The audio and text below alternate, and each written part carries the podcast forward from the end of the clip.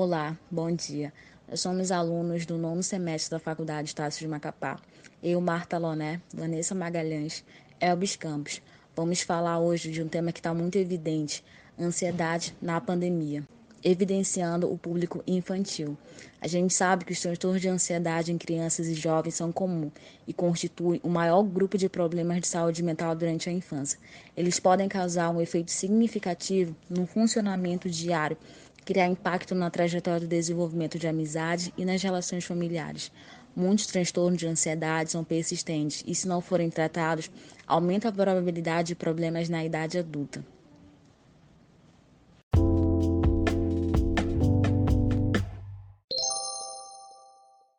Então, o que é a ansiedade em um contexto como esse que estamos vivendo de pandemia?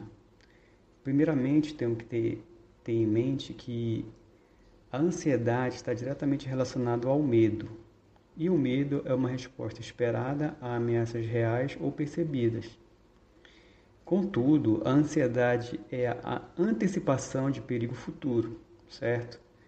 Neste sentido, os transtornos de ansiedade são caracterizados por excitação emocional e fisiológica, que são recorrentes em respostas à percepção excessiva de uma ameaça ou perigo.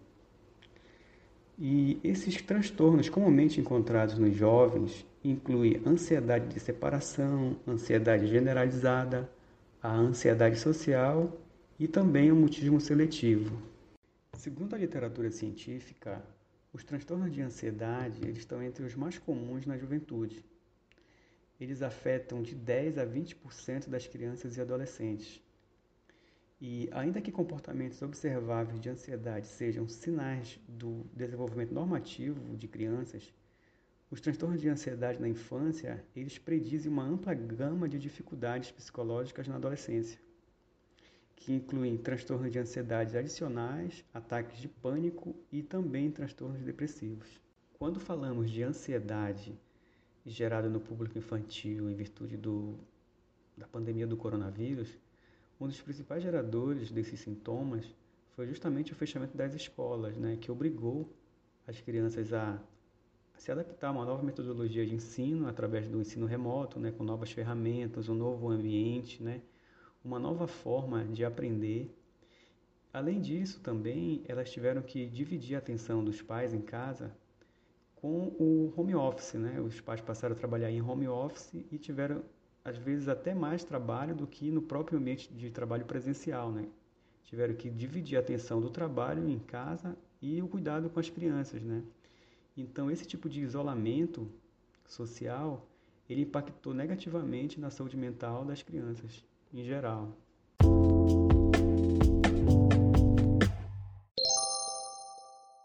O enredo fica ainda mais complicado porque ninguém pode ir à escola, justamente em um momento da vida em que as experiências físicas e as interações sociais são tão importantes. Ainda que as instituições e as famílias corram atrás do prejuízo, diversos estudos acreditam que o ensino à distância não seja tão efetivo quanto o presencial.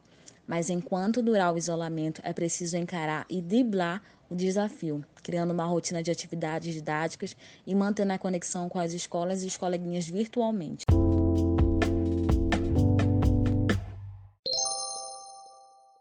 Como consequência do isolamento social no público infantil, podemos destacar alterações nas funções cognitivas, principalmente no pensamento, na memória, no raciocínio, e na própria linguagem. Né? Apresentaram também alterações no padrão de sono, na flutuação de humor, né? porque foram tiveram sua rotina alterado, alterações no apetite, dificuldade de concentração, e essa dificuldade de concentração, ela afetou diretamente o aprendizado dessa criança, porque ela teve que se adaptar a uma nova metodologia de ensino, né, com novas ferramentas, um novo ambiente, e isso afetou diretamente o desempenho escolar dessa criança.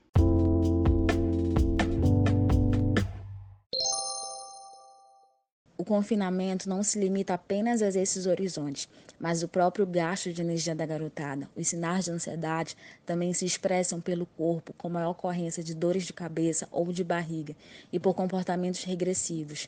O exemplo, crianças menores de 7 anos, por exemplo, volta a pedir chupeta, correr para a cama dos pais durante a noite, retroceder num processo de desfraude. São as pistas de que o pequeno procura por estabilidade e segurança, um acolhimento que só os adultos à sua volta podem oferecer.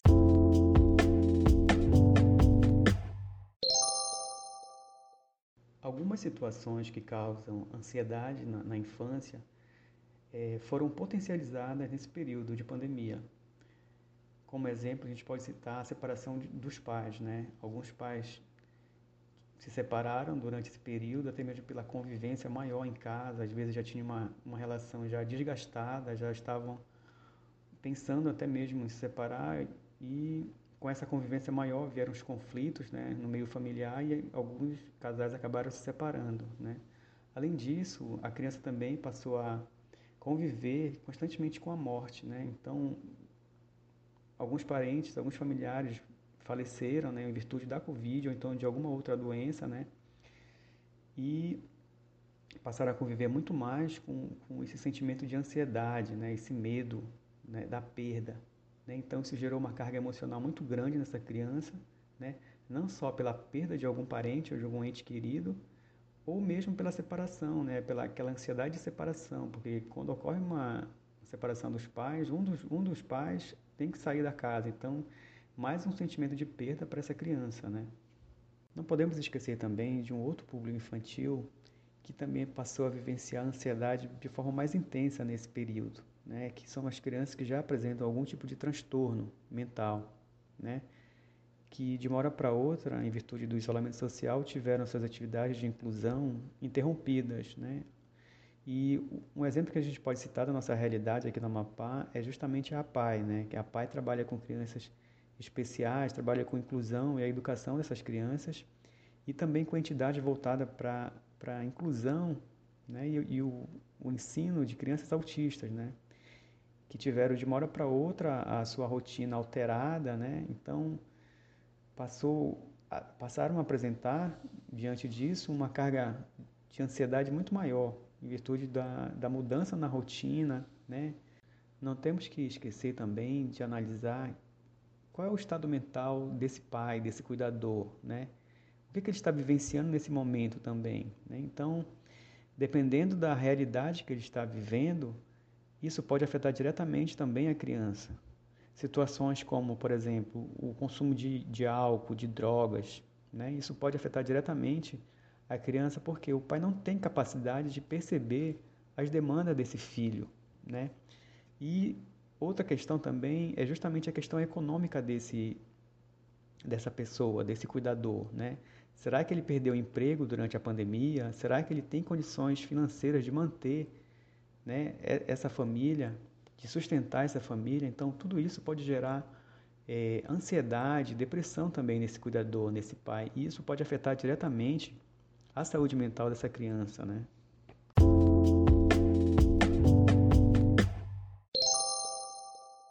Nesse contexto, no Brasil, a saúde mental é ignorada por parte da sociedade civil e negligenciada por autoridades. Apesar dos avanços na medicina, a Organização Mundial da Saúde revela que houve nos últimos anos um aumento de doenças mentais associadas a pressões geradas pelo capitalismo e pelas constantes mudanças tecnológicas. Segundo um relatório de saúde mental de 2017 da OMS, Organização Mundial da Saúde, o Brasil apareceu como o país mais ansioso do mundo e o quinto mais depressivo. Mesmo com esse quadro alarmante, o preconceito e a desinformação atrapalham o engajamento de pautas psíquicas.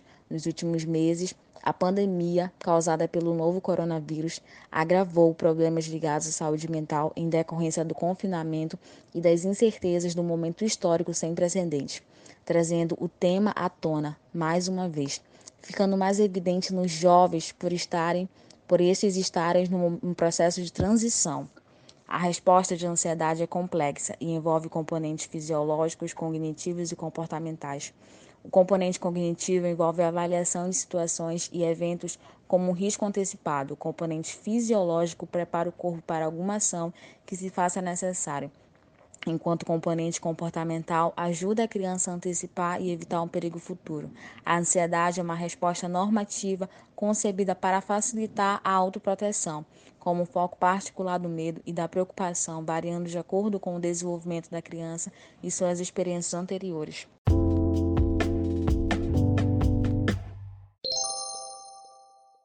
Se controlar a ansiedade se tornou um desafio no contexto de incertezas e inseguranças da pandemia do novo coronavírus, imagina como está a cabeça de um adolescente. Além dos defeitos do turbilhão hormonal e emocional comum da faixa etária, eles mudaram as relações familiares e os formatos em que se dão a sexualidade e a sociabilidade, que são os temas centrais do seu desenvolvimento cognitivo e afetivo. Sabemos que o ser humano é social mas como se dá esse processo? Bom, a psicologia divide o desenvolvimento humano em etapas. Nas duas primeiras, a pessoa ora se percebe como indivíduo e ora como parte de uma família. O terceiro campo é o social, quando a pessoa para de se voltar apenas para o pai e a mãe e os irmãos e se relaciona com o mundo, com o trabalho, com os amigos, a adolescência é o momento de entrada neste terceiro campo, quando ela deixa de ser criança e se expõe a experiências sociais com mais intensidade, seja em relação à família ou amigos. Neste momento, o contato é de extrema importância, porque é algo estruturante na vida psíquica. Desde antes da Covid-19, a adolescência é uma etapa onde se registram altos índices de crises de ansiedade, depressão e suicídio. E a situação atual, uma mudança drástica, pode ser um complicador da saúde mental dos jovens. Por isso, a promoção do bem-estar psicológico durante a pandemia ajuda a lidar com a instabilidade. Momentos de crise podem ser um gatilho para transtornos mentais. Muitos deles se iniciam na adolescência e a metade antes dos 14 anos. É, é importante reconhecer a ansiedade e os medos. Os adolescentes precisam de estrutura e de senso de normalidade para manter a estabilidade emocional, o que pode ser mais difícil em tempos de ensino à distância, afastamento dos amigos, cancelamento de festas e viagens e mudanças de costumes também. Podemos observar a ansiedade nos adolescentes quando a dificuldade para prestar atenção na aula online é um indicativo de que seu filho pode estar sofrendo com ansiedade.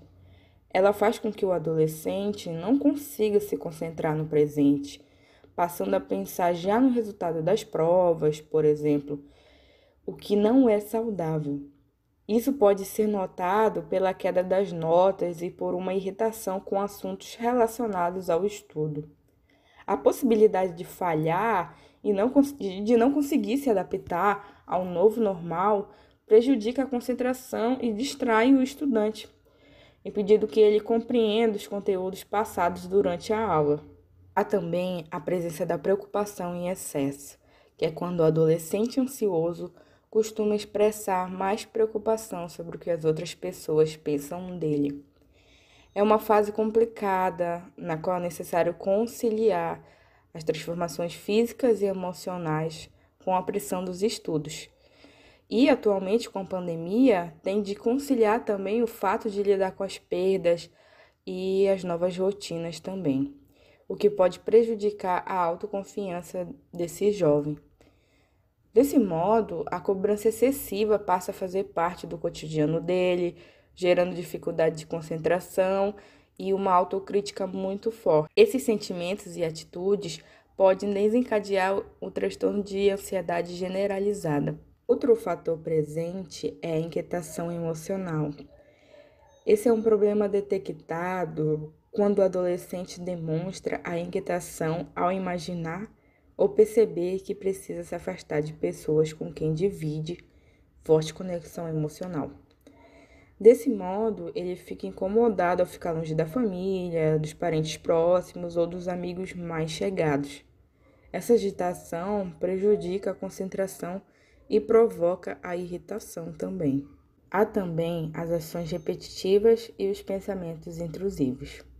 Algumas ações repetitivas, como mudar constantemente um objeto de lugar ou lavar as mãos em excesso, pode ser um sinal de que esse adolescente está desenvolvendo o transtorno obsessivo compulsivo, o TOC, que é também um tipo de ansiedade e deve ser notado pelos responsáveis. Os pensamentos intrusivos que atrapalham a rotina, impedindo a tomada de decisões simples, também devem ser analisados.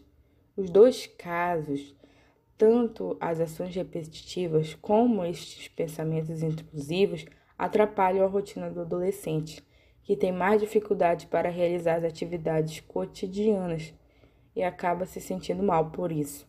Nos momentos de ansiedade, pode surgir sintomas físicos que vão além das dores musculares, como tremores, cansaço, sensação de falta de ar ou asfixia, coração acelerado, suor excessivo, as mãos ficam frias e suadas, a boca seca, tem a tonturas, náuseas, diarreia, um desconforto abdominal Pode também dar ondas de calor e de calafrio também, e dificuldade para engolir e também como uma sensação de engasgo.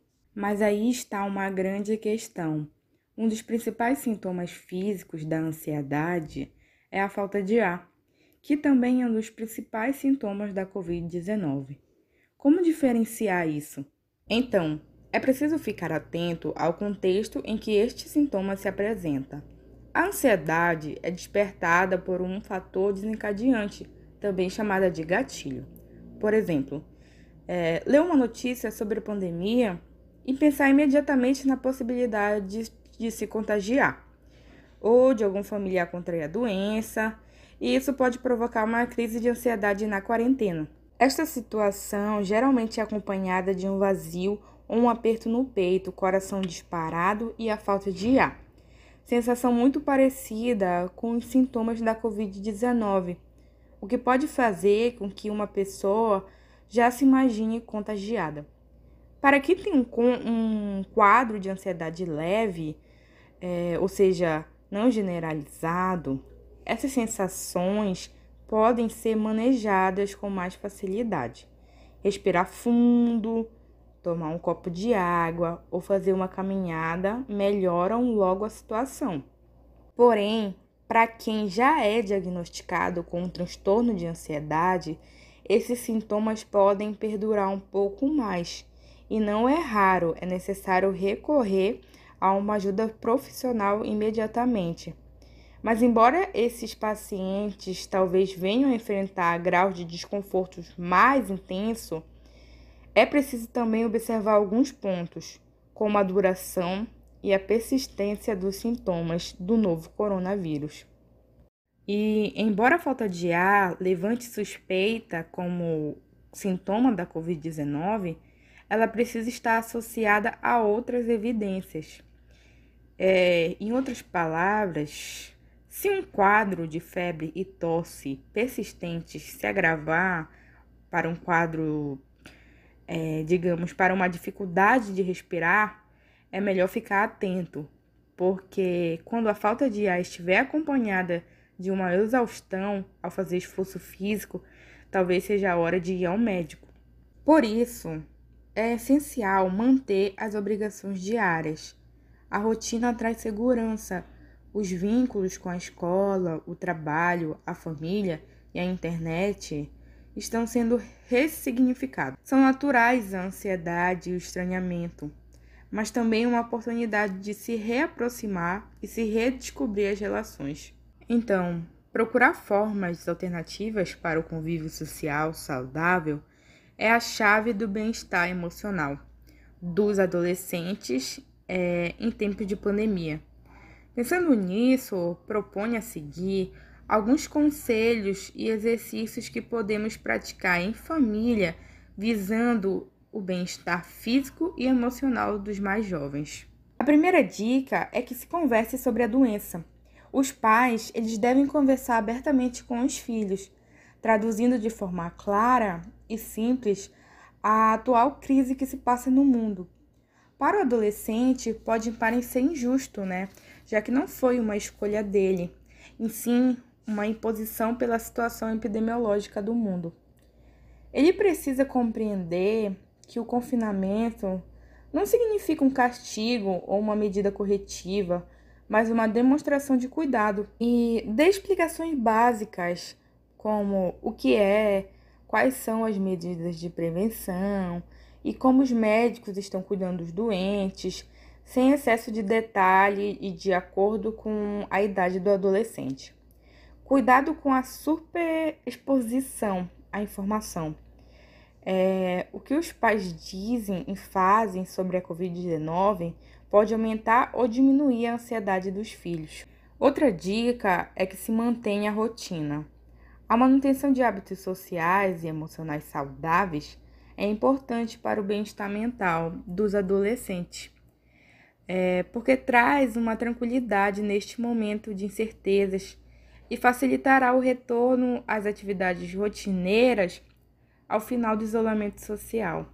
E estabelecer o que fazer e os horários de cada tarefa ajuda a ter foco e a dar sentido aos afazeres. É, elabore uma programação de atividades cotidianas, como acordar, tomar banho, trocar de roupa, estudar, se alimentar, se exercitar e dormir bem. Vale separar um tempo para o envolvimento em ações solidárias, como propagar boas informações e cuidado com os familiares e vizinhos. O sentimento de utilidade, ele transforma o adolescente em protagonista no combate à disseminação do vírus e ajuda a manter o equilíbrio, o controle e o poder de decisão que esse adolescente precisa. Outra dica é a boa convivência entre os pais e filhos. Por causa do isolamento social, os adolescentes estão vivendo uma convivência intensa e prolongada com os pais.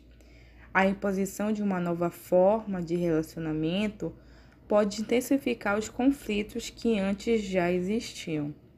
Uma saída é engajar o adolescente na rotina da casa de maneira construtiva a formação de uma equipe dividindo tarefas com o objetivo de cuidar um do outro.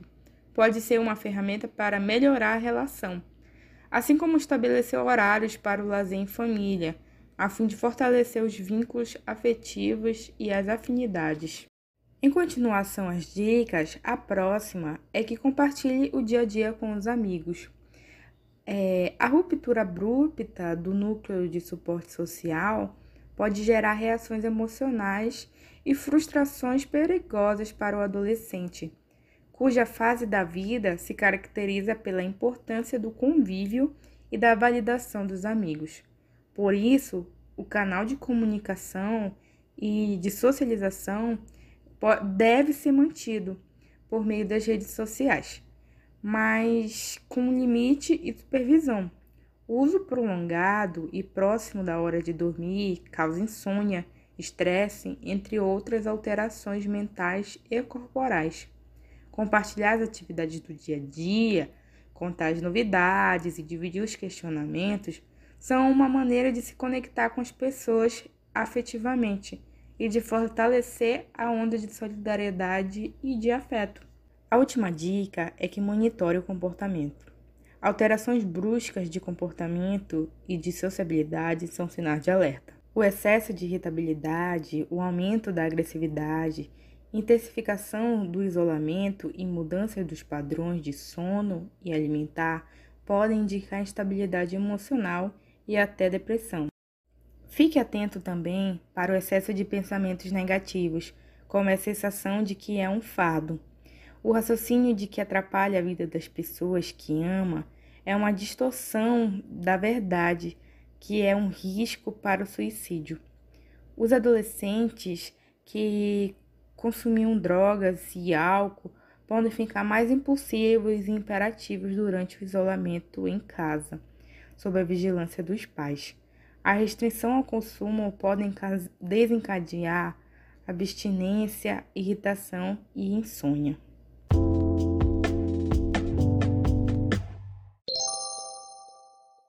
Como bem colocado pelos colegas, a ansiedade é uma reação defensiva comum frente ao perigo ou situação consideradas ameaçadoras.